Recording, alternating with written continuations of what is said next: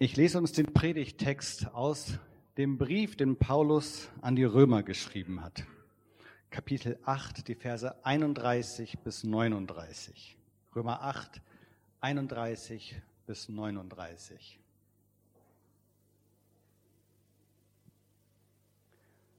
Was sollen wir noch mehr sagen? Wenn Gott für uns ist, wer kann sich dann noch gegen uns stellen? Er hat ja seinen eigenen Sohn nicht verschont, sondern er hat ihn für uns alle in den Tod gegeben. Wenn er uns aber seinen Sohn geschenkt hat, wird er uns dann nicht auch alles andere schenken? Wer kann also Anklage erheben gegen die Menschen, die Gott ausgewählt hat? Gott selbst erklärt sie doch für gerecht. Wer wird das Urteil sprechen? Christus Jesus, der gestorben ist, mehr noch, der auferweckt wurde, der an der rechten Seite Gottes sitzt und der für uns eintritt. Was kann uns von Christus und seiner Liebe trennen? Etwa Leid, Angst oder Verfolgung, Hunger oder Kälte, Gefahr oder gar die Hinrichtung?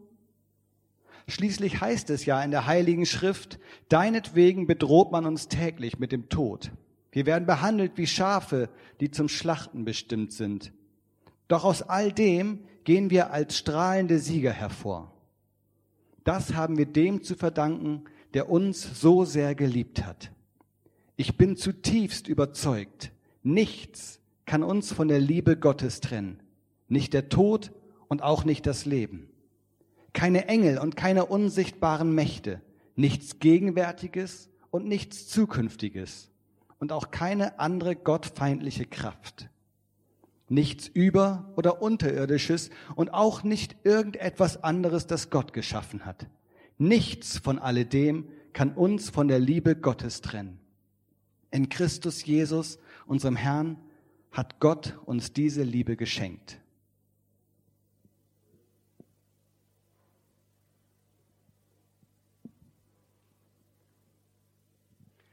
Liebe Gemeinde, das sind schon ziemlich gewaltige Worte, oder?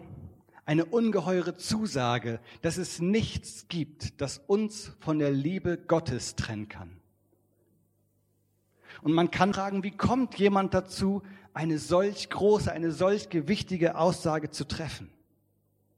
Kommt man da nicht in den Verdacht, viel zu große Reden zu schwingen, viel zu große Worte zu machen, hinter denen letztlich doch nur heiße Luft ist? Sollte man nicht lieber etwas gemäßigtere Worte finden, ein bisschen weniger dick auftragen und dann etwas glaubwürdiger rüberkommen? Und wie sollte am Ende irgendjemand über solche Worte reden können?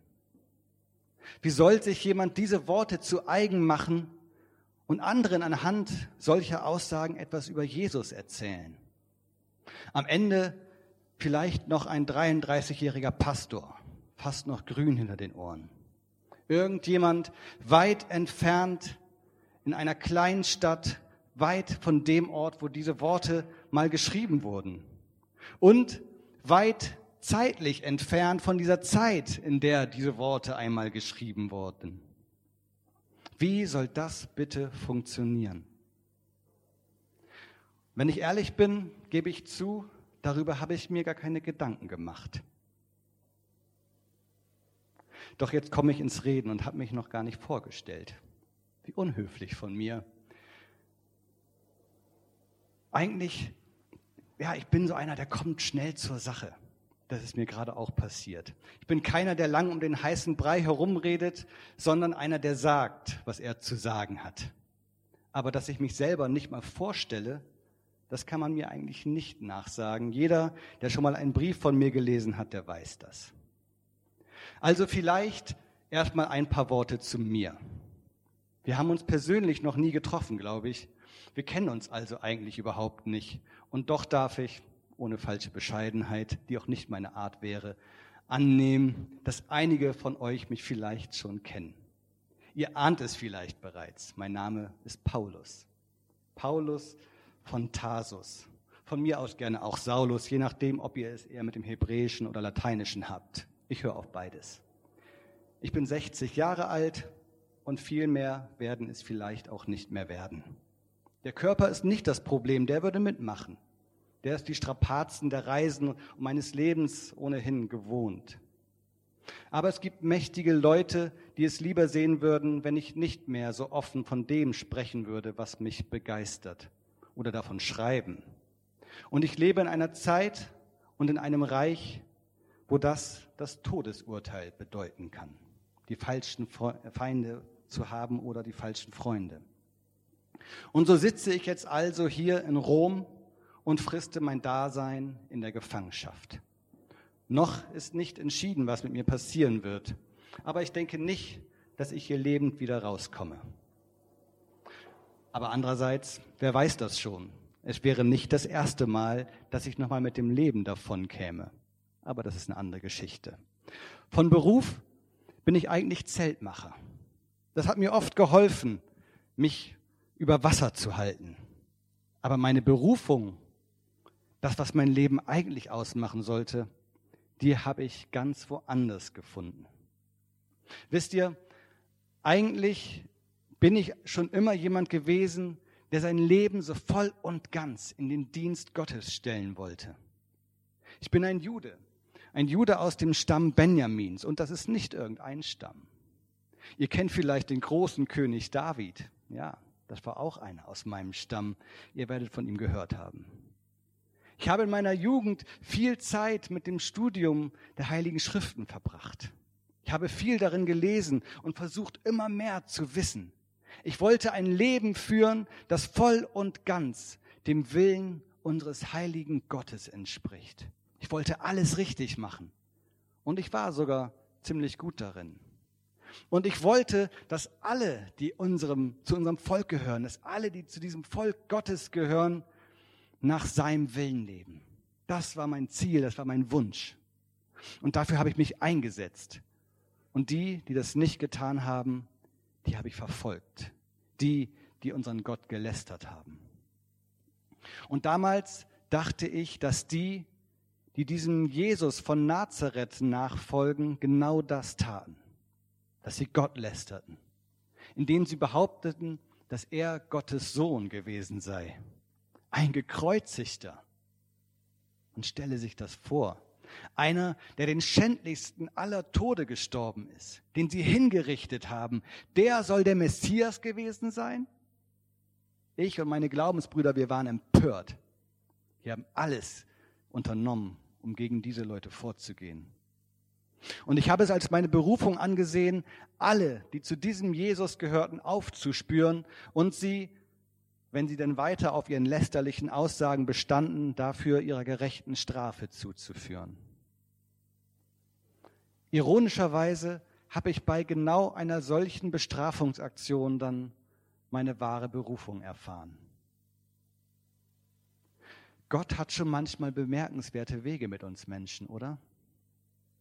Ich muss damals um die 30 Jahre alt gewesen sein, ich weiß es nicht mehr ganz genau, als mir der auferstandene Jesus persönlich begegnet ist. Er, den ich für einen normalen Menschen gehalten habe. Er, den ich für einen Betrüger gehalten habe, für einen Hochstapler, für einen Gotteslästerer. Ihn, der nach allem, was ich wusste und für da, wofür es viele Zeugen gab, der tot sein sollte, er ist mir begegnet. Er ist mir erschienen.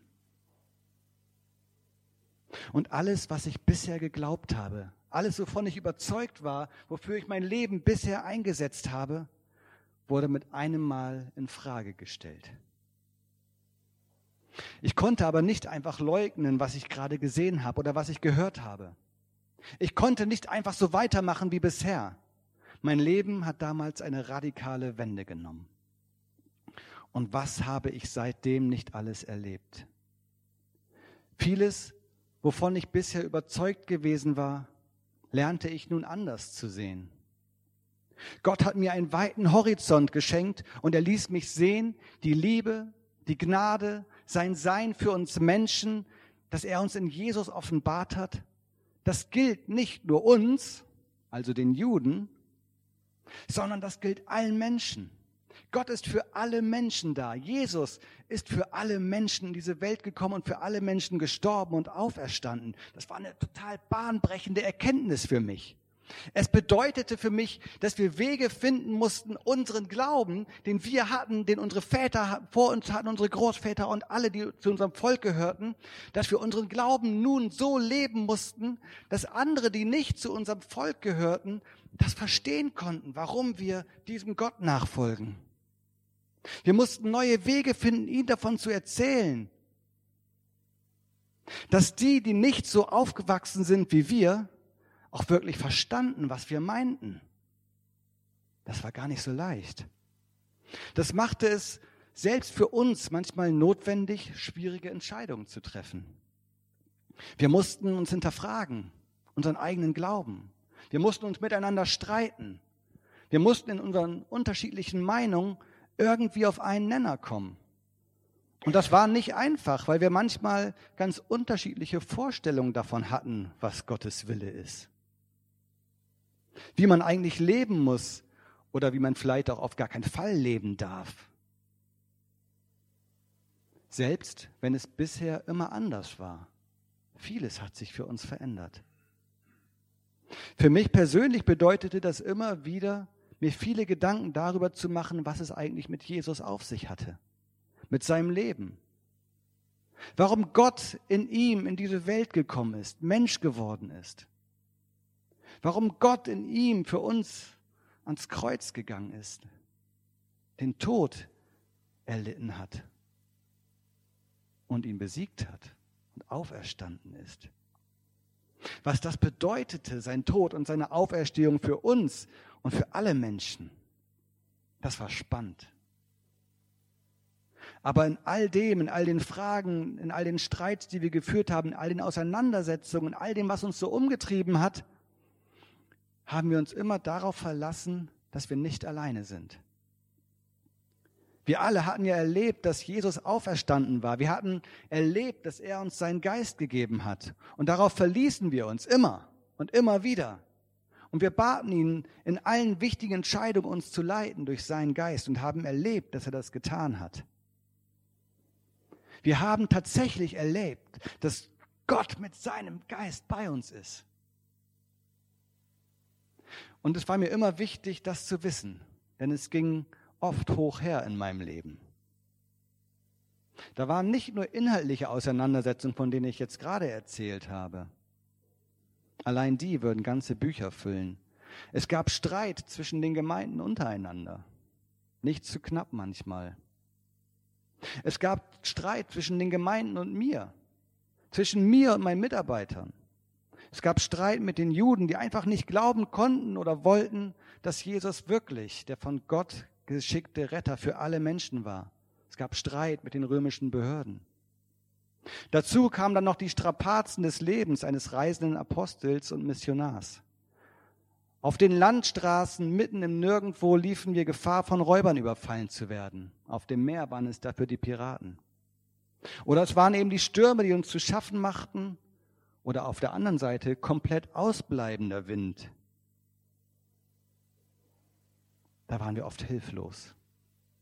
Manchmal wussten wir nicht, wie wir finanziell über die Runden kommen sollten. An manchen Tagen war es drückende Hitze, unter der wir litten, und manche Nacht glich all das durch beißende Kälte aus. Ja, ich habe wirklich einiges erlebt.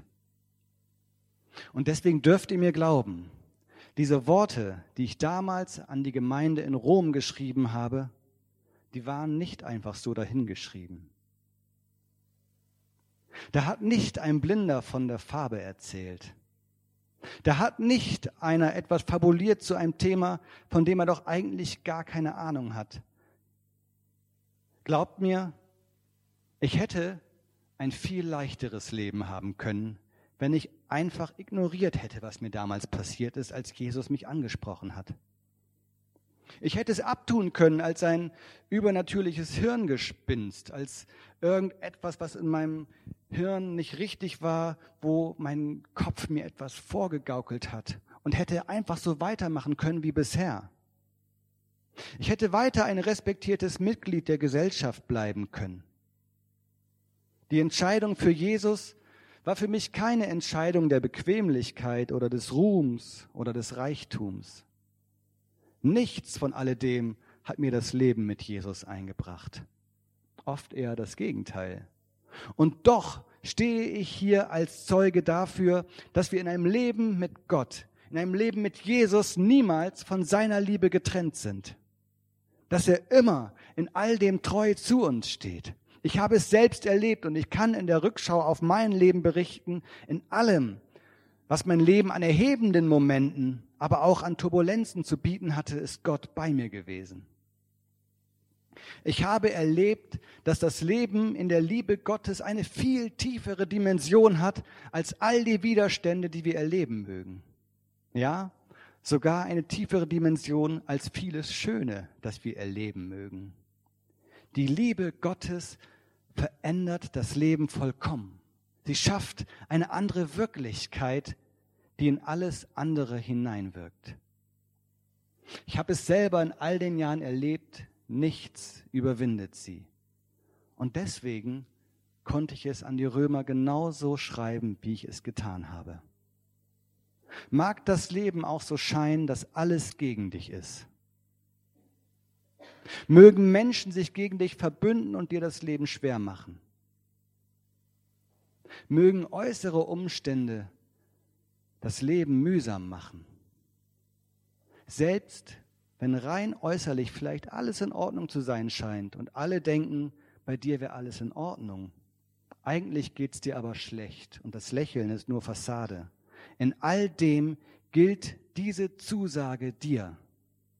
Gott, der größer ist als alles, was du dir vorstellen kannst, liebt dich so sehr, dass er für dich gestorben ist. Ich selber musste erfahren, dass das nicht automatisch bedeuten muss, dass darum auch die äußeren Umstände, die einem zu schaffen machen, sich deswegen verändern. Nach menschlichen Maßstäben muss man wohl sagen, viel zu oft tun sie das nicht. Aber dennoch bin ich davon überzeugt, dass in all dem Gott voller Liebe bei uns ist.